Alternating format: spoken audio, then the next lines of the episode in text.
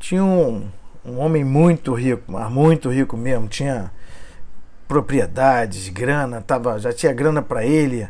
Ele era muito respeitado na comunidade também. Os netos já tinham grana, os bisnetos também. Então, ele é um cara que não precisava de nada, né? Mas chegou pro, pro rabino dele, o reb dele, né? E falou: Olha, tô preocupado. Tem uma frase que diz é, que, que Deus rebaixa os altivos e eleva os humildes às alturas.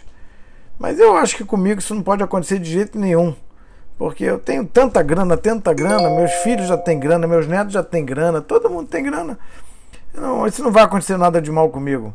Aí o menino falou: Olha, não deve desafiar Deus, cara. Você, você não sabe, é melhor não falar nada e tal. Não, comigo eu, eu, eu sei quem eu sou, entendeu? Então tava cheio de si, né? Saiu de lá, né, do encontro, aí deu uma vontade nele, assim, uma vontade incontrolável de virar cristão. E aí ele conseguia se controlar, mas eu só ouvia aquela voz, nem que virava cristão, crente que era cristão. E aí ele foi lá para encontrar com, com o padre, né? Foi para a igreja. Falou para o padre, vim aqui para me tornar cristão. Aí o padre começou a rir na cara dele. Escuta, tá pensando que eu não te conheço, cara? Você é um cara conhecido na comunidade judaica. Tá pensando que vai me enganar, cara? Você tá me fazendo de trouxa? Tá pensando que eu sou bobo? E o cara falou: Não, mas eu quero. Começou a chorar. Eu quero virar cristão, quero virar cristão. E o padre falou: Tá bom, quer mesmo?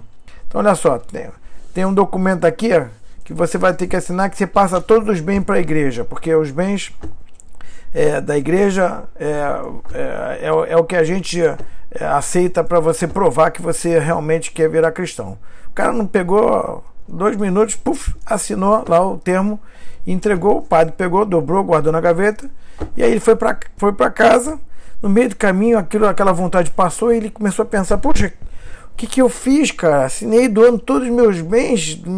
Meus filhos vão ficar uma, uma arara comigo, minha esposa vai pensar que eu sou maluco.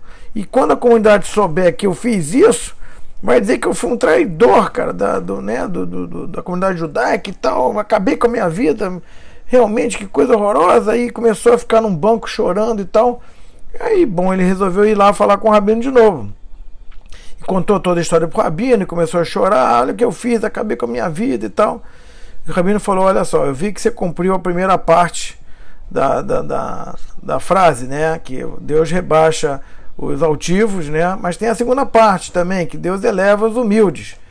Aí ele foi para casa ainda triste, né? Tava deprimido e tal. Chegou em casa, abriu a porta, a família falou com ele, ele foi, subiu a escada e foi dormir, não queria falar com ninguém.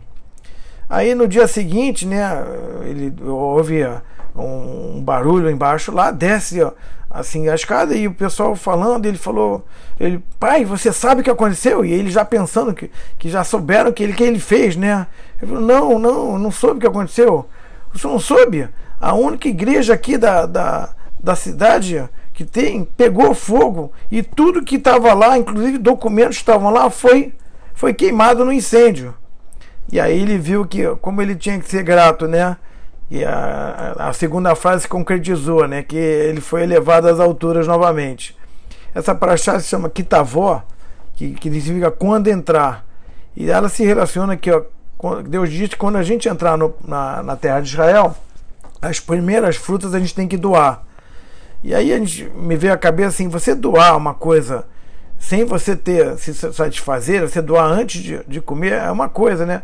Doar depois de comer é outra, né? Mas doar antes é bem diferente, né? Então, é, é, doar antes de comer até mostra uma confiança de que nada vai te faltar, entendeu? E que essa realmente é uma verdadeira gratidão é, para quem te deu tudo, né? Então, essa Braá tem uma curiosidade que ela só pode ser feita quando você é, tem todos os, os, os, judeus que tinham é, direito à terra, eles tinham ocupado essa terra, eles tivessem essa, essa porção, né? E significa uma coisa interessante, uma lição interessante, que a gente não pode ficar satisfeito só se a gente já tem. A gente tem que estar preocupado com o outro que não tem nem fisicamente, materialmente, mas também espiritualmente. Um judeu não pode ficar completamente feliz enquanto está faltando algo por outro, entendeu? É, uma coisa interessante também, que é uma curiosidade, em Rosh Hashanah, né, que a gente está chegando agora, se decide todas as bênçãos que vão ter no ano, todas aquelas brahot que a gente vai ter no ano. Então a gente pensa o seguinte: pô, se eu rezar em Rosh Hashanah, tá beleza.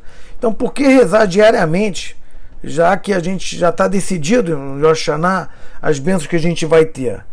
A resposta está em que as bênçãos que a gente estão decididas em Rosh Hashanah, elas são as bênçãos que ainda estão, vamos dizer, nos céus. Estão definidas, mas a gente só atrai elas com a reza diária. Então, quando a gente lembra dessa gratidão que a gente tem que ter, a gente atrai elas para virem e caírem sobre a gente de uma forma boa, entendeu? Então, essa é, é uma, uma, uma coisa interessante, né? E, e, e, que eu gostaria de compartilhar com vocês, né? né? E que a gente deseja que todo mundo consiga é, fazer essas rezas diárias e pedir, porque é isso que vai trazer boas coisas para cada um. Então, que a gente tenha uma boa semana é, muitos bons pedidos e muitas realizações, muitas alegrias na vida. E que a gente consiga, que o povo inteiro consiga ter essa alegria também. Um abraço.